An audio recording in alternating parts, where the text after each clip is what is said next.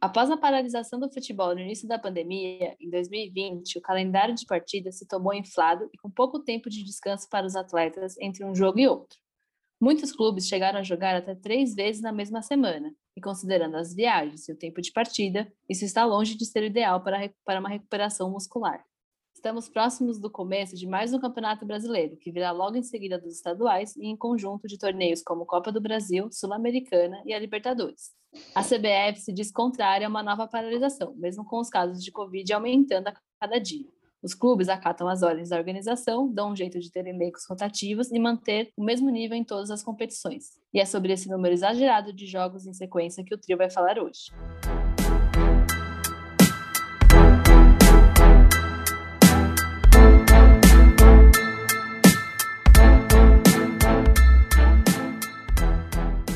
Olá, esse é o Trio de Arbitragem e eu sou a Patrícia Pinheiro.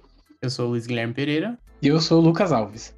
Bom, é, a gente vai falar então nesse episódio sobre esse calendário louco do futebol brasileiro que está acontecendo, que não está só em São Paulo, que está bem insano, que é o que a gente mais acompanha, né? O que eu mais acompanho de perto mas a gente vai dar um panorama aqui de tudo que está rolando com todos os campeonatos acontecendo juntos, os jogadores tentando e os jogadores tentando manter aí o bom desempenho em todas as competições, né? Porque a gente tem muita coisa rolando junto. Então acho que vai ser mais um episódio de ódio e rancor no trio de arbitragem. a gente vem, a gente tá gravando esse episódio numa quarta-feira. É, logo em seguida que a gente teve uma coisa assim surreal que foi um Corinthians jogando uma quarta de final de Campeonato Paulista numa terça-feira às quatro horas da tarde, né? Por conta dessa maratona que tá tendo, por exemplo, São Paulo jogou. São Paulo, se não me engano, foi ontem também, né? Não, São Paulo jogando hoje, tá jogando, inclusive, e já vai jogar o Paulista na sexta. Então, assim, todos os times estão com muitas partidas, muitas competições diferentes na mesma semana ali, com pouco tempo de descanso, com pouco tempo para alguns atletas se recuperarem, né? Porque os técnicos estão prezando por uma rotatividade, mas ainda assim tem peças-chave que que no caso não podem ficar fora de todas as partidas, né? Então o calendário tá, tá funilando, tá apertando ainda mais. A gente tá às vésperas já do início do Brasileirão. Isso tem, é uma tendência que não, não vai diminuir tão cedo, né? O Brasileirão ele começa agora dia 29 de maio de 2021, né? Para a gente ter um pouco da ideia de como esse calendário está tão abarrotado, né, só em 2021 o Palmeiras, ele o, o, último jogo contra o Independiente Del Valle que ganhou de 5 a 0 pela Libertadores, foi o 32º jogo do Palmeiras em 2021. Se a gente colocar isso no papel, dá uma média de quatro jogos por semana. Isso é surreal em qualquer calendário assim, é, chega a ser desumano com os jogadores e aí a gente vê que só em 2021 o Palmeiras ele conseguiu ganhar uma Libertadores e teve menos de uma semana para se preparar para jogar o Mundial.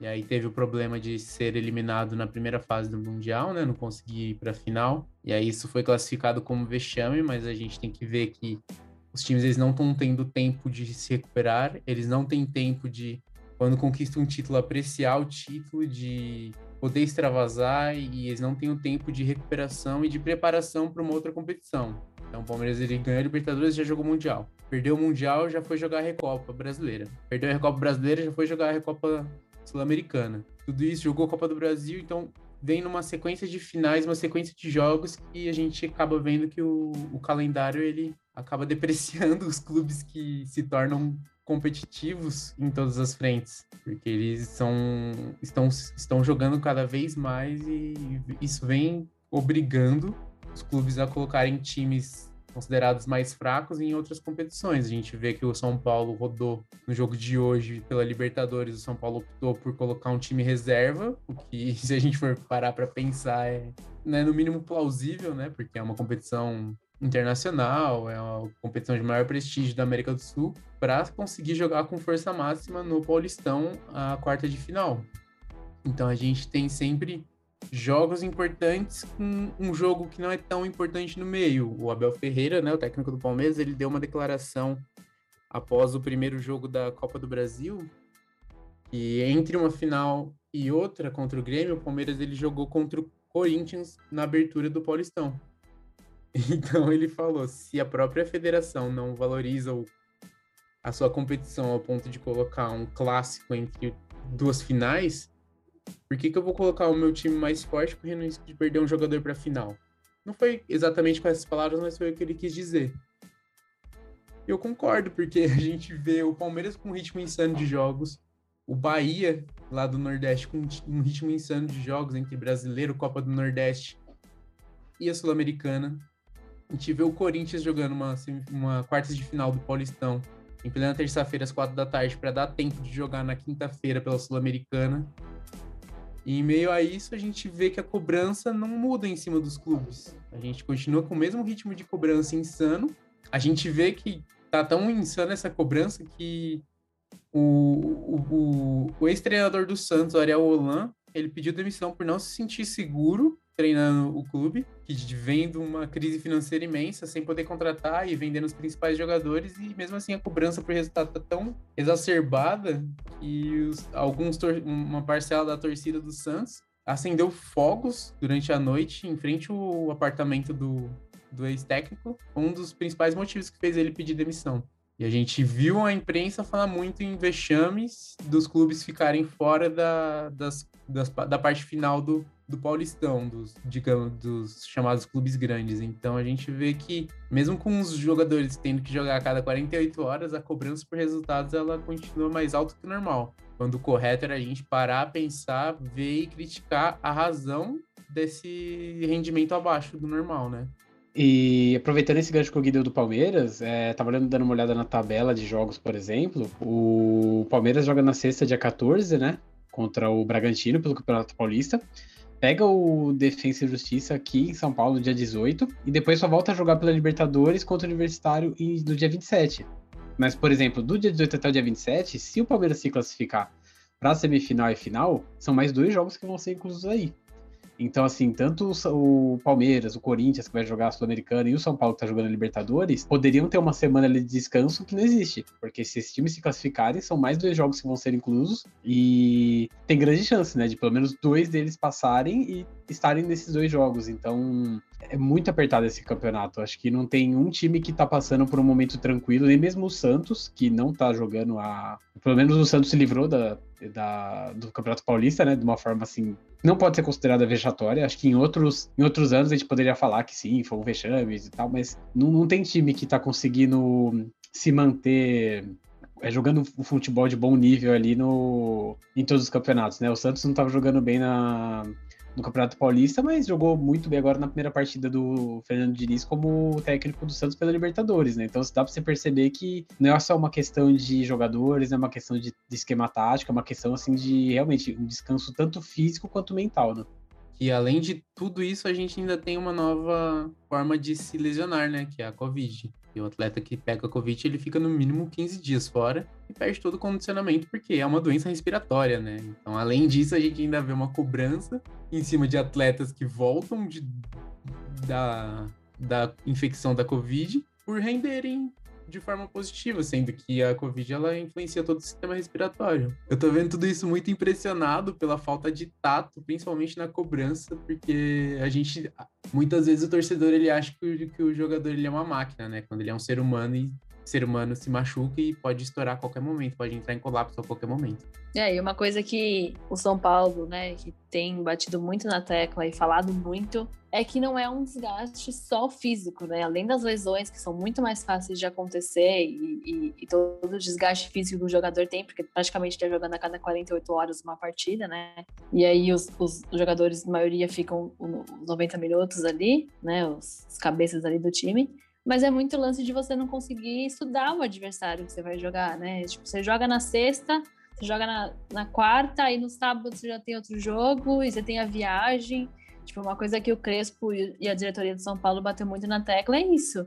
Tipo, eles não têm um tempo hábil para conseguir estudar o esquema tático para entrar num jogo da Libertadores, por exemplo, que sempre foi campeonato dos sonhos do São Paulo, né? São Paulo sempre se dedicou muito à Libertadores. E até que agora que o Gui comentou, a gente entrou na Libertadores no jogo de hoje com, com o time reserva para poder poupar jogador pro, pro estadual, porque tá acontecendo muito junto e o São Paulo tá, tá, tá se sim, tá indo bem no estadual, então eles estão priorizando o estadual, mas é muito isso, tipo, além de lesão, além de cansaço físico, tem a falta de estratégia que um técnico não consegue fazer. E aí vai chegar no fim das contas, vão, vai ser cobrado, porque técnico no Brasil também tem muito essa educação, essa cultura que a gente tem de perder os três jogos, cai fora. Então é muito louco isso estar tá acontecendo, né? Porque a gente fala muito do desgaste do jogador, que, que existe, que não tem como não, não ter. A gente fala muito de lesão, mas também tem a parte tática do jogo, que perde a graça, né? Se você vai jogar uma Libertadores e não consegue nem estudar o adversário porque você acabou de sair de um outro jogo de campeonato, você não vai entrar forte. Por mais que você tenha seus atletas ali uma performance perfeita, você ainda vai deixar a desejar, porque você não conseguiu estudar então, como é que você deve entrar naquele campo. Vira uma bola de neve, né, de problemas, assim. A gente tem ali desde lesão, que a gente sabe que é muito mais fácil acontecer quando os caras não têm o descanso, não têm a preparação muscular, até o básico de conseguir montar um esquema tático. É, e é... isso complica ainda mais os trabalhos de treinadores que foram contratados recentemente, né? Como é o caso do Fernando Diniz no Santos, do Crespo no, no São Paulo, porque não tem tempo para treinar, você não consegue implementar tática, você não consegue deixar o, o seu time jogar da maneira como você gosta de jogar. Então, uma das coisas que, que a gente vê que, por exemplo, o São Paulo sofre, tem sofrido, tem sido com a tática. O Crespo ele tem conseguido armar o time muito bem, muito bem mesmo. Ele conseguiu dar a cara dele, ele aproveitou muito do que o Diniz deixou, né, de tática, mas ele, obviamente, que não é o mesmo time, o time joga de maneira muito diferente do time do Diniz, mas ele teve essa sorte, entre aspas, de ter o Diniz antes dele, que já conseguiu implementar isso. Mas agora a gente vê, vê como é que vai ser o trabalho do Diniz no Santos, pegando o Santos pós-Ariel Holan, que não teve um, um mínimo tempo para preparar o time. Eu tinha muita esperança no Ariel Holan no Santos, porque eu acho ele um, um treinador excepcional. Eu acompanhei muitos trabalhos dele na Argentina, e eu tava com muita esperança dele fazer um trabalho muito positivo no Santos. Tanto que o jogo contra o San Lorenzo, o primeiro jogo na Argentina, foi um jogo totalmente tático. Foi quando ele teve um tempo para preparar o time, né? É, agora ele não, infelizmente, teve que encerrar o, o trabalho, então a gente vai, eu acho que a gente vai ver cada vez mais técnicos sendo demitidos por conta desse imediatismo maluco que a gente tem. É, saiu um estudo recentemente, depois eu vou colocar o link na descrição, de que o Brasil ele é o país, o campeonato que mais demite técnicos no mundo. A gente demite em média quatro vezes mais um treinador do que o campeonato alemão. Então a gente vê que a gente cobra um futebol bonito sem dar tempo nem calendário para os técnicos conseguirem implementar suas táticas. Então a gente meio que não sabe o que quer, né? Porque ou a gente quer a vitória ou a gente quer o futebol bonito, mas a gente quer tudo imediato. E tudo imediato não tem jeito da gente conseguir. E aqui no Brasil, acho que nos últimos anos, o técnico que mais teve tempo de trabalho em uma equipe foi o Renato Gaúcho, né? Mesmo com algumas derrotas do Grêmio, ele ainda teve um bom tempo de trabalho, ele acabava ganhando estadual e não chegava longe no brasileiro. Tinha bons jogos na Libertadores e Copa do Brasil, até que ficou assim meio insustentável o trabalho ele acabou sendo mandado embora no, no último. No, no começo do ano no último ano? Foi porque o, tio, o Grêmio caiu na pré-Libertadores pro Independiente Del Vale, que é um, um time muito forte. No começo do ano. Foi né? agora no começo da temporada. E no começo da temporada. Fora o caso dele, a gente não vê mais nenhum técnico que tem tanto tempo assim de, de casa, que que leva pelo menos dois anos ali com o trabalho, mesmo sem ganhar nada, tentando reformular um time. Acho que o Fernando Diniz ficou um bom tempo no São Paulo também, e não foi um tempo desejado, né? Mas aí foi por conta dos tropeços. É, o São Paulo tinha grande chance de levar o Campeonato Brasileiro nessa edição 2020-21 e por conta desse tropeço não levou. E também acho que vestiário, né? Ele acabou perdendo depois daquela briga que teve com o Tietchan e tudo mais. Mas assim, são pouquíssimos casos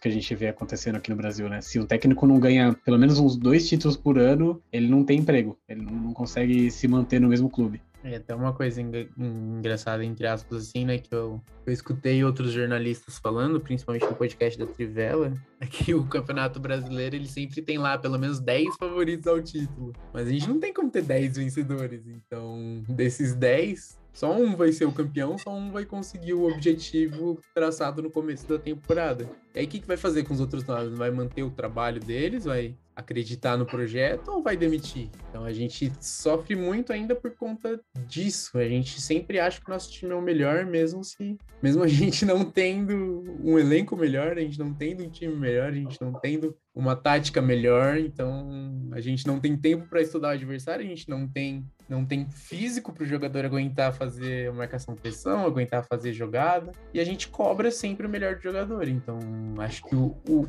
o principal efeito colateral desse calendário apertadíssimo que a gente tem de 48 horas entre um jogo e outro é a gente ver um futebol cada vez pior a gente ficar tendo que ver um espetáculo infelizmente ruim, né? E a gente vai se acostumando, né? Porque é o que a o esporte que a gente ama, mas a gente vai se acostumando e a gente vai cobrando cada vez mais, sendo que não tem como extrair. É a mesma coisa que tentar tirar leite de pedra, não, não vai sair. É, isso do, de ver o futebol cada vez pior é muito engraçado, porque dá para ver muito esse reflexo no São Paulo, né? O São Paulo começou uma fase com o Crespo que tava decolando, decolando, assim. Teve muita vitória, muito jogo bom. Acho que foram oito vitórias seguidas, tipo, oito jogos seguidos que ganhou. E aí, quando começou a sentir esse desgaste, quando veio, né, a sequência aí muito alta de, de jogos seguidos, já começaram a dois empates, já teve muito jogador indo pro departamento médico, lesionado, que que vai ficar fora aí de alguns jogos importantes, tipo o Daniel Alves, que é uma pessoa super importante pra gente. A gente sente muito isso, né? E é muito engraçado, porque. Engraçado não, né? Mas é muito louco, porque a gente já gravou um episódio falando sobre a volta do futebol no meio da pandemia, e esse calendário é muito reflexo dessa irresponsabilidade do futebol, né? Porque a gente parou, o futebol parou lá em 2020 por conta da pandemia, e quando voltou, voltou tudo de uma vez, né? A gente não, não, organizou, não reorganizou o calendário como deveria acontecer.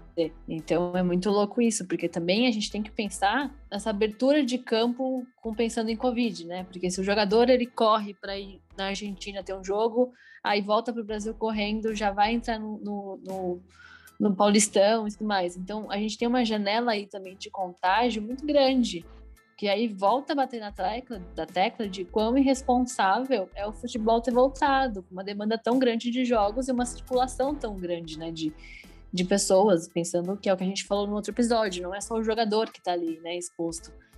Então é muito louco a gente pensar que as consequências que vão além, né, que não é só o desgaste do jogador, não é só o resultado. Então é, é muito é muito foda quando a gente vai aprofundando nesse assunto e vai vendo tudo que tá por trás, né? Essa questão do calendário, quando o campeonato voltou, na verdade, no início do ano, né, o Campeonato Brasileiro, eu achava que a gente ia acabar entrando no calendário europeu, né? De que o campeonato ia durar metade de um ano e metade do outro, e que a gente ia se adequar de certa forma, e não que, por exemplo, a CBF ia ser tão intransigente a ponto de falar, não, é, eu quero que o campeonato inicie no mesmo mês, porque geralmente o campeonato é, brasileiro se iniciava em maio, mas não no final, o que não é um problema. Mas assim, tá começando agora dia 29 de maio, porque não quer dar um descanso de duas, três semanas a mais para os jogadores, não quer dar um descanso que eles mereciam, até de um mês, até muito mais, porque está sendo muito puxado esse calendário. É, então, assim, a gente está vendo organizações correndo com o calendário, outras correndo com a vacinação, que foi o caso do Atlético Goianiense, que, como a gente já disse em outro episódio, que a Comebol havia comprado, é, recebido uma doação de algumas vacinas, e a gente já viu um primeiro clube brasileiro sendo vacinado, enquanto aqui no Brasil a gente sem algumas, alguns tipos de vacinas que estão faltando. Aqui em São Paulo mesmo não tem nem previsão de quando vão chegar os insumos agora da China para que a gente volte com essa produção. Então, a gente percebe que realmente o futebol como entretenimento, que é o que muitos dizem, ele está tomando uma proporção muito maior do que deveria. Isso estão sofrendo atletas, está sofrendo a própria torcida com outras coisas, né? É, já relacionadas à política e tudo mais, enquanto o entretenimento vira quase que um descaso. Muita gente não quer nem passar próximo de uma televisão para assistir o futebol porque a gente não tem cabeça. Então, são muitas coisas ali que acima do futebol que deveriam ser vistas antes disso, né? E é muito louco, né? Se a gente for parar pra pensar nisso que, que você falou, né, Paty?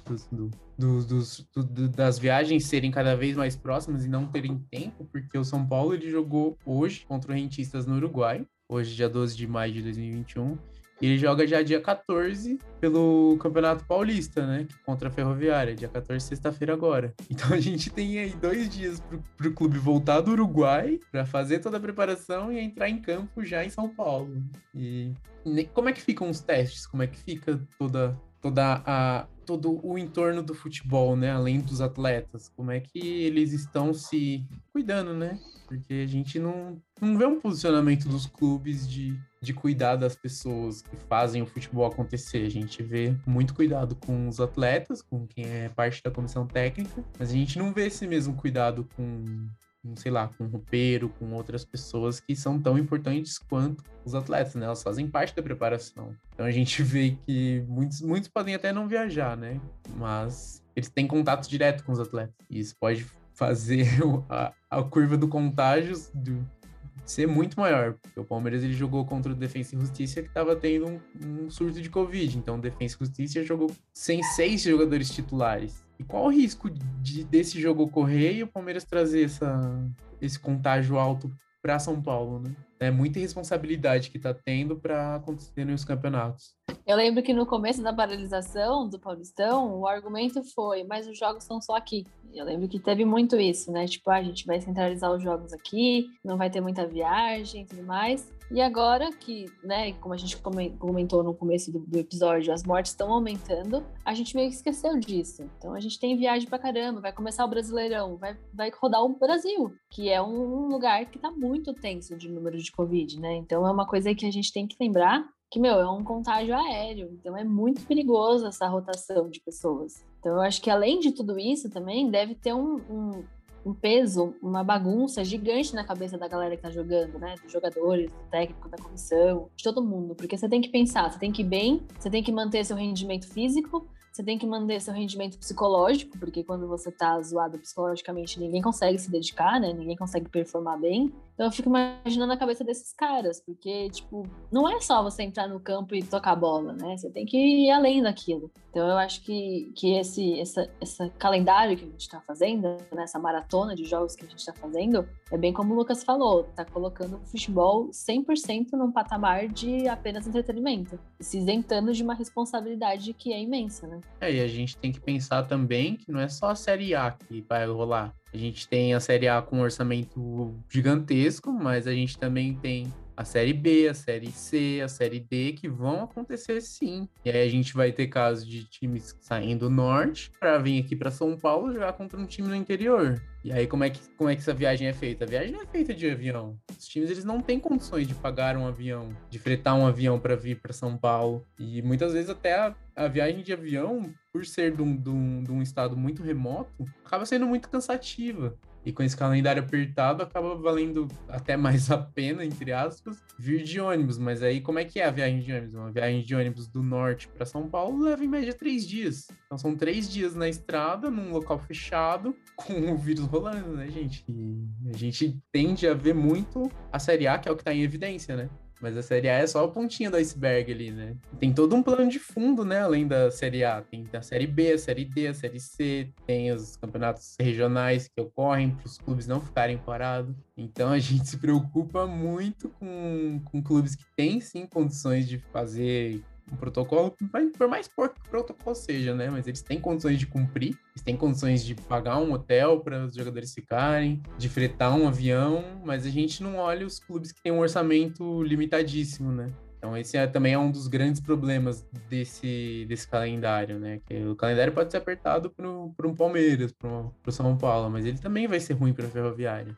Na verdade, ser... a, gente tem que, a gente tem que lembrar de que não tem a estrutura que um São Paulo, um Palmeiras e o Corinthians têm, né? Ah, o Marília recentemente ele foi jogar a Copa do Brasil lá no Espírito Santo. E o Marília saiu daqui de São Paulo, passou por Minas Gerais, passou pela capital de São Paulo, para chegar no Espírito Santo. Tudo isso de ônibus, para daqui a três dias jogar de novo pelo Paulistão. Então a gente vê que além de ser massacrante mentalmente, também é massacrante fisicamente. Vai chegar uma hora que a cabeça pensa, mas a perna não faz. E aí eles vão ser cada vez mais cobrados.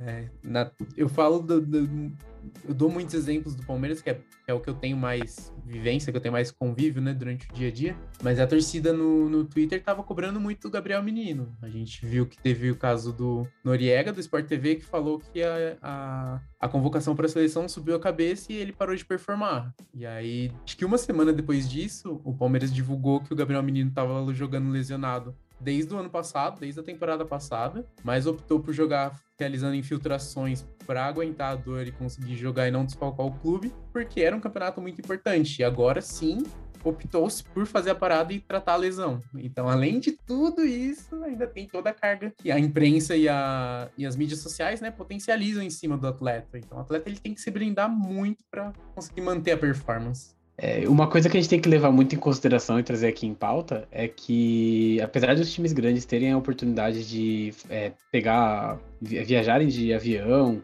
é, entre países ou até entre estados, é, a gente pensa que eles estão cumprindo um protocolo que deve ser cumprido por todos, times grandes ou pequenos. Mas, por exemplo, a gente lembra quando o Flamengo venceu a, o brasileiro no início do ano, eles tiraram uma foto dentro do avião com o presidente, todo mundo e todos os jogadores sem máscara. Então, por exemplo, se isso acontece no momento onde uma foto é divulgada por todos, imagina o que pode acontecer durante a viagem, jogadores que abaixam a máscara. Gente já vê dentro de campo, né? Banco de reserva, jogador tirando a máscara para gritar com o companheiro para passar uma. Gente, tipo, não tem nem torcedor, não tem nem motivo para eles tirarem a máscara, porque, tipo, não tem um, um, um, som ali no, no estádio atrapalhando eles de falar. Então a gente percebe que isso é algo que acontece, assim, recorrente. Por exemplo, São Paulo e Corinthians, o São Paulo viajou agora, tá jogando hoje no Uruguai, o Corinthians tá indo pro Uruguai, e o Uruguai é um dos países da América Latina que tá no, no seu pico de casos, porque até novembro do ano passado eram uma média de 70 casos ali por dia, e agora tá sendo uma média de 3 mil, 4 mil casos por dia, o que para um país do tamanho do Uruguai é muito, é muita coisa. Então, assim, já não basta Corinthians e São Paulo serem de um estado onde a gente tá com bastante casos, que é aqui é o nosso estado de São Paulo. Eles estão viajando para um lugar que também tem esse risco e depois vão viajar para outros lugares para jogar Copa do Brasil, para jogar brasileiro. É, o próprio Palmeiras, mesmo que na primeira rodada enfrenta o Flamengo fora de casa. Então, assim, a gente vê que o risco de contágio é muito grande, principalmente para aqueles que não podem estar levando essa doença muito a sério. Então, além de tudo isso, da questão mental, da questão física, tem realmente essa questão do Covid, que acho que é ali principal porque ninguém tá levando a sério, né? Principalmente no mundo dos esportes, a gente vê que, assim, alguns atletas, alguns dirigentes, alguns técnicos estão levando a sério, mas não são todos, são poucos. Não, e esse negócio das máscaras é muito louco, porque eu lembro que eu tava vendo um jogo de São Paulo, né, recentemente, e aí quando saiu o gol, eu fui comemorar, na hora que eu tava comemorando, eu olhei a TV, tipo, todo mundo do banco se abraçando sem máscara, cara. Tipo, todo mundo, todo mundo. O Crespo, já, já era o Crespo o Crespo sem máscara, o, o, o banco sem máscara. Eu falei, gente, nossa, eu fiquei. Aí já, já murchou, assim. Eu falei, o que, que eu tô assistindo essa merda, sabe? A gente tá no meio da pandemia, os caras se abraçando, pulando, gritando, sem máscara. Eu fiquei, assim, foi ali que eu, eu lembrei do porquê que eu tô bodeada de assistir futebol. Porque eu falei, cara, é muita irresponsabilidade, tipo, é muita irresponsabilidade. Eles não conseguem, assim, tipo. Eu entendo que deve ser na, na, no fogo do momento, na fúria do momento, mas é muito louco essa falta de responsabilidade, falta de senso, né? Que, que, que entorna o futebol quando tá acontecendo. É, e até aproveitando que você deu o exemplo do Flamengo, né? De, de tirar a máscara para bater a foto. Eu lembro que o presidente na época falou que fez só para tirar foto, que eles prenderam a respiração, que é bizarro, né? a gente foi para pensar em. É, é, eu, não, eu prefiro não comentar. Mas a gente tem que recentemente o Flamengo ele tá articulando junto com a Ferg para ter público na final do, do Campeonato Carioca no Maracanã. Então eles estão querendo que, que tenha 30% da capacidade do Maracanã no momento atual da, que a gente vive na pandemia, né? Então é, é assim, é, é uma irresponsabilidade gigante, gigante que a diretoria do Flamengo tá, tá sendo precursora de novo, porque a gente precisa lembrar que foi foi o Flamengo que, que pressionou para a volta do futebol no, em 2020 e agora está sendo o Flamengo que está pressionando para a volta do público nos estádios em 2021. A gente precisa deixar isso bem claro. A gente tem que dar nome aos bois, que é o senhor Rodolfo Landim e toda a diretoria do Flamengo estão pressionando para a volta do público no momento que a gente vive. Então, se a gente tem o presidente que, que não liga para a pandemia, a gente vê o reflexo disso na presidência dos clubes. É, boi não, gado. A gente tem que deixar claro que o Flamengo é um time que está sendo presidido por pessoas que apoiam o presidente. É, o patrocínio atual é a Van, que é uma das marcas que mais é, é favoráveis ao atual governo.